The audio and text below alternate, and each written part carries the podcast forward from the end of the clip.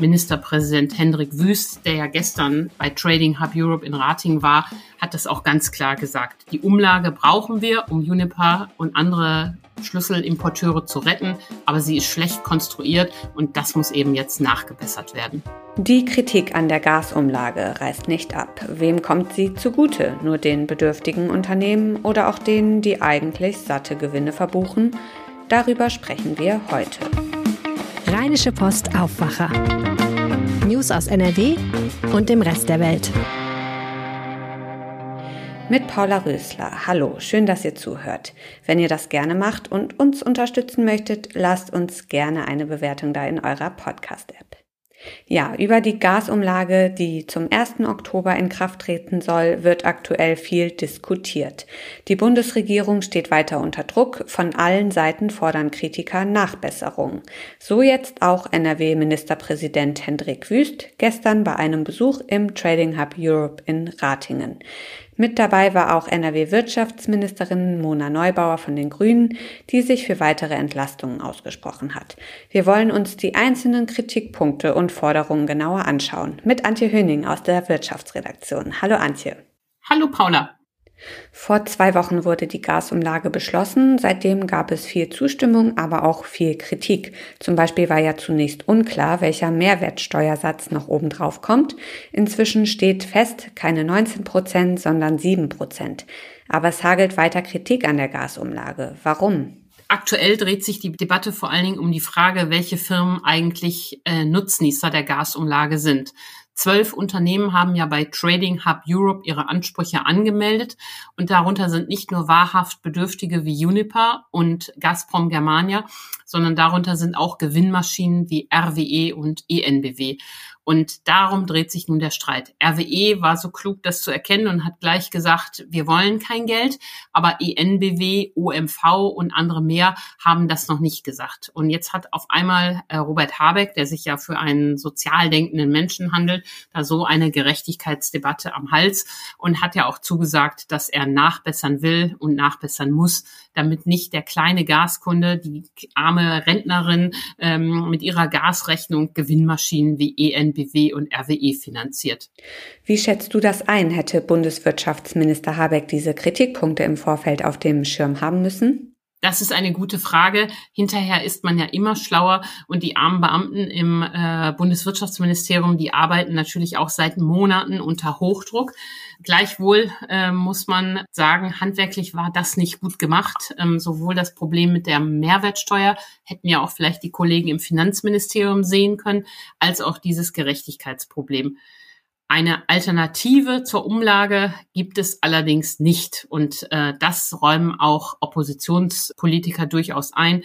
Ministerpräsident Hendrik Wüst, der ja gestern bei Trading Hub Europe in Rating war, hat das auch ganz klar gesagt. Die Umlage brauchen wir, um Uniper und andere Schlüsselimporteure zu retten, aber sie ist schlecht konstruiert und das muss eben jetzt nachgebessert werden. Hm. Nun gilt die beschlossene Gasumlage ab dem 1. Oktober für erst einmal drei Monate. Lässt sich denn daran überhaupt noch etwas ändern oder geht es bei den möglichen Nachbesserungen dann um den Zeitraum ab Januar? Genau, das haben wir Journalisten, die Besucher bei Trading Hub Europe auch gefragt und die Antwort von Klaus Müller, Chef der Netzagentur, war ganz klar, zum 1. Oktober kann da nichts mehr geändert werden. Die Versorger brauchen das Geld, die Berechnungen sind gemacht und in der Verordnung steht, alle drei Monate kann die Umlage angepasst werden. Das heißt, frühestens eine Änderung kann es zum 1. Januar 2023 geben. Und gehst du davon aus, dass sich dann die von dir eingangs genannten Unternehmen wie zum Beispiel ENBW an der bis Januar geltenden Gasumlage bereichern werden? Die Gefahr besteht, äh, es sei denn, sie sind so schlau und folgen RWE und sagen, komm, wir haben kapiert, äh, uns steht das Geld nicht zu, wir lassen es. Wir sind gespannt, wie die Kommunikationsabteilung darauf reagiert. Eine gute Nachricht von gestern ist, dass die Gasspeicher sich wohl schneller füllen als erwartet. Können wir da alle ein bisschen aufatmen? Beides. Erstmal ist es wirklich eine richtig gute Nachricht. Eigentlich sollten zum äh, 1. September die Gasspeicher ja zu 75 Prozent voll sein und sie sind es jetzt schon zu 83 Prozent. Das ist richtig gut. Äh, die Lieferbemühungen von Habeck und anderen von Trading Hub Europe und auch der Netzagentur haben da also gut gefruchtet. Aber Klaus Müller, Chef der Netzagentur, hat in Ratingen auch ganz klar gesagt, äh, mit den Speichern alleine, selbst wenn wir sie voll bekommen, kommen wir nicht durch den Winter. Wir erinnern uns, wir haben auch im Podcast schon manchmal darüber gesprochen, die Speicher sichern ein Viertel des deutschen Gasbedarfs. Sie sind ein super Puffer im Winter und da wird sicher auch ausgespeichert werden, aber das alleine reicht nicht. Und deshalb ähm, haben ähm, Wüst und Neubauer, aber auch eben Klaus Müller nochmal klar gemacht, an Einsparungen kommen wir nicht vorbei. Die Unternehmen machen das ja jetzt schon, weil die Preise so irre hoch sind, dass sie das aus ökonomischen Gründen tun. Für die Verbraucher schlägt dann die Stunde im Winter, wenn sie nämlich überhaupt erstmal richtig Gas verbrauchen, dass sie dann gucken, wie kann man ähm, sparsamer sein und es effizienter nutzen. Eine schlechte Nachricht ist, jetzt wird auch noch der Strom deutlich teurer. Was kommt da auf die Kunden zu? Ja, das ist wirklich ein Hammer. Mona Neubauer hat am Samstag am Rande des Campfire Festivals gesagt, ähm, dass sie äh, die Strompreiskrise jetzt für sie vor allen Dingen das ähm, große Problem ist, denn die folgt ganz klar auf die Gaskrise. Gerade bekommen ja viele Kunden auch in NRW saftigste Erhöhungen ins Haus. Im Schnitt liegt, liegen die Erhöhungen bei den Strompreisen bei 44 Prozent. Und wenn man auf die Großhandelspreise schaut, ist das Ende der Fahnenstange noch lange nicht erreicht. Auch mit Experten, mit denen ich gestern gesprochen habe, die haben gesagt, im Winter wird das nochmal richtig schlimm. Und hier wird man weiter gucken, ähm, was man tun muss. Der Staat hat ja schon auf die EEG-Umlage verzichtet, um eine kleine Entlastung zu geben, aber das wurde längst wieder aufgefressen von dem Anstieg der ähm, Strompreise. Das wird ein sozialpolitisches Problem. Hartz-IV-Empfänger müssen die Stromkosten ja selber zahlen, anders als die Wärmekosten. Und es wird natürlich auch für alle Bürger eine Belastung. Also die Frage, wie wir klug entlasten und wen wir entlasten, die wird noch weitergehen und wir werden uns echt auf einen ungemütlichen Winter einstellen, auch wenn uns womöglich am Ende doch die Gasmangellage erspart bleibt. Ein ungemütlicher Winter erwartet uns, sagt Antje Höning aus der Wirtschaft. Vielen Dank für die Infos. Vielen Dank, Paula. Links mit weiteren Infos zum Thema findet ihr wie immer in den Show Notes. Ja, Ungemütlich finde ich auch unser zweites Thema heute. Es geht um Spinnen. Solange es bei den harmlosen kleinen Spinnen bleibt, ist ja alles gut. In Jüchen ist allerdings jetzt eine echt große Spinne aufgetaucht, die auch noch ziemlich beängstigend aussieht. Christian Kanzorer aus unserer Lokalredaktion in Grevenbruch hat sie gesehen. Hallo Christian.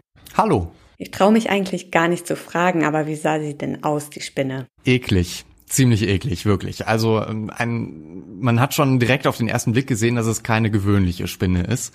Äh, das kann ich sagen. Sie ähm, hatte eben dieses charakteristische Muster. Es sah sehr besonders aus. Und sie hatte, was mir wirklich jetzt in Erinnerung geblieben ist, ähm, ja, gestreifte Beine. Und sie war haarig. Uh, du hast sie also mit eigenen Augen gesehen.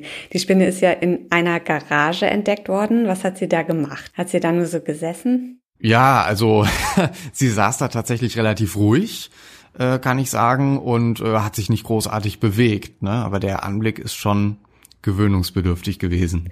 Wie kam es denn, dass du da warst? Wenn ich so eine Spinne sehen würde, dann würde ich ja nicht als erstes jemanden von der Zeitung anrufen, sondern ich würde erstmal gucken, dass die da wegkommt. Äh, der Besitzer der Garage war ein Mitglied meiner Familie und ich war zufällig auch vor Ort. Deshalb äh, ist es auch dann dazu gekommen, dass wir mal geschaut haben, was das denn genau für eine äh, Spinne ist. Man denkt ja immer, Nosferatu-Spinne, das ist momentan äh, ja in Anführungsstrichen in aller Munde, jeder spricht irgendwie darüber, aber äh, wenn man so ein Tier da sitzen hat, glaubt man natürlich erstmal nicht, dass das wirklich so eins ist. Und äh, wir haben dann gegoogelt und siehe da, Tatsache. Das war sie. Und ihr habt dann Kontakt zu einem Spinnenexperten aufgenommen, ne? Was hat der gesagt? Genau, also wir, wir haben das Tier äh, erstmal fotografiert, damit der Experte das identifizieren konnte. Und er hat dann auch sofort geantwortet und hat gesagt, ja, tatsächlich, das ist so ein Vieh.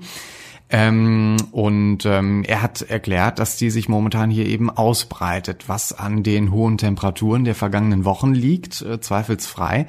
Ähm, ursprünglich stammt ja diese Spinne aus dem Mittelmeerraum und die scheint sich hier sehr wohl zu fühlen.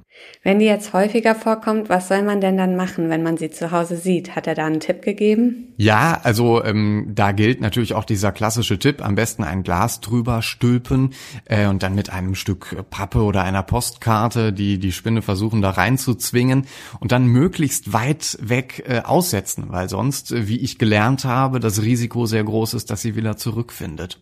Würdest du dich das trauen? Man kommt dir ja dann schon ziemlich nah. Ähm, ja, weil ich keine so große Angst habe vor Spinnen und ähm, weil ich äh, wusste, dass sie nur zubeißt, wenn sie sich wirklich sehr in die Enge gedrängt fühlt und wenn man sie anfasst. Aber das würde ich niemals machen. Da ist dann auch der Ekel zu groß. Das ist ja eine Giftspinne. Sie würde mich aber nicht umbringen, wenn sie mich beißt, oder? Nein, also ich habe mir sagen lassen, dass ein Biss äh, vergleichbar sein soll mit einem Wespenstich. Ne? Also es ist unangenehm, es soll wohl zwicken, ähm, wie wenn man zwei Bleistiftspitzen sich so in die Haut zwickt.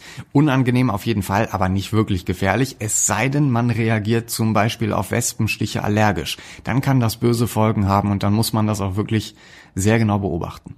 Und hängt dir die Begegnung noch nach? Schaust du jetzt überall, ob irgendwo so eine Spinne sitzt? Äh, nicht wirklich, aber ich muss sagen, in den Minuten danach hat man so das Gefühl, überall krabbelt's und sie ist noch da und äh, schaut dann doch noch mal äh, hier und da, ob sie nicht vielleicht doch da ist oder weitere Exemplare in irgendeiner Ecke schlummern, aber äh, nicht wirklich. Also keine Gefahr. Ich weiß aber äh, hier aus meinem äh, Bereich in der Lokalredaktion, dass es jetzt immer wieder zu Sichtungen kommt. Also offenbar äh, ist diese Spinne gar nicht so selten, äh, wie man glaubt. Zumindest nicht mehr. Dankeschön, Christian Kanzora aus der Lokalredaktion in Grevenbruch. Und wenn ihr sie einmal sehen wollt, die Nosferatu-Spinne, die Fotos von Christian findet ihr auf RP Online und den Link in den Show Notes. Auf diese Meldung möchten wir euch heute auch noch hinweisen. Im Duisburger Zoo kam es am Sonntag zu einer Protestaktion niederländischer Tierschutzaktivisten. Sie waren ins Hauptbecken des Delfinariums gesprungen, weshalb die Show abgebrochen wurde. Der Zoo Duisburg verurteilte den Protest in einer ersten Stellungnahme. Die durch den Zoo verständigte Polizei beendete den Protest. Die Beteiligten erwarten nun Strafanzeigen, unter anderem wegen Verstößen gegen das Tierschutz- und Versammlungsgesetz.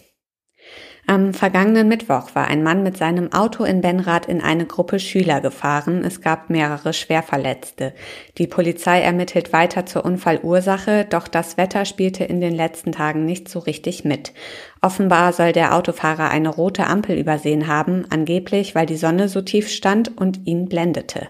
Um das zu überprüfen, waren Beamte am nächsten Tag zur gleichen Uhrzeit am Unfallort. Allerdings war es zu bewölkt wie auch am folgenden Tag. Als sich die Sonne zur Unfallzeit wieder zeigte, hätte sich der Stand wegen der fortschreitenden Jahreszeit leicht geändert, sodass eine zweifelsfreie Überprüfung nicht mehr möglich gewesen sei, so die Beamten. Den Unfallwagen hat die Polizei nach wie vor sichergestellt. Es soll überprüft werden, ob ein technischer Defekt vorgelegen haben könnte oder ob der Fahrer mit überhöhter Geschwindigkeit unterwegs war. Zum Schluss noch das Wetter. Es wird heute überwiegend sonnig, kein Regen, Temperaturen bis 28 Grad. Für alle, die sehnlichst auf Regen warten, auch schon mal ein kleiner Ausblick auf morgen. Da könnte es zumindest in der Südhälfte von NRW vereinzelt etwas Regen geben. Das war der Aufwacher vom 30. August mit mir, Paula Rösler. Ich bedanke mich fürs Zuhören und wünsche euch einen schönen Dienstag. Tschüss! Mehr Nachrichten aus NRW gibt's jederzeit auf RP Online. rp-online.de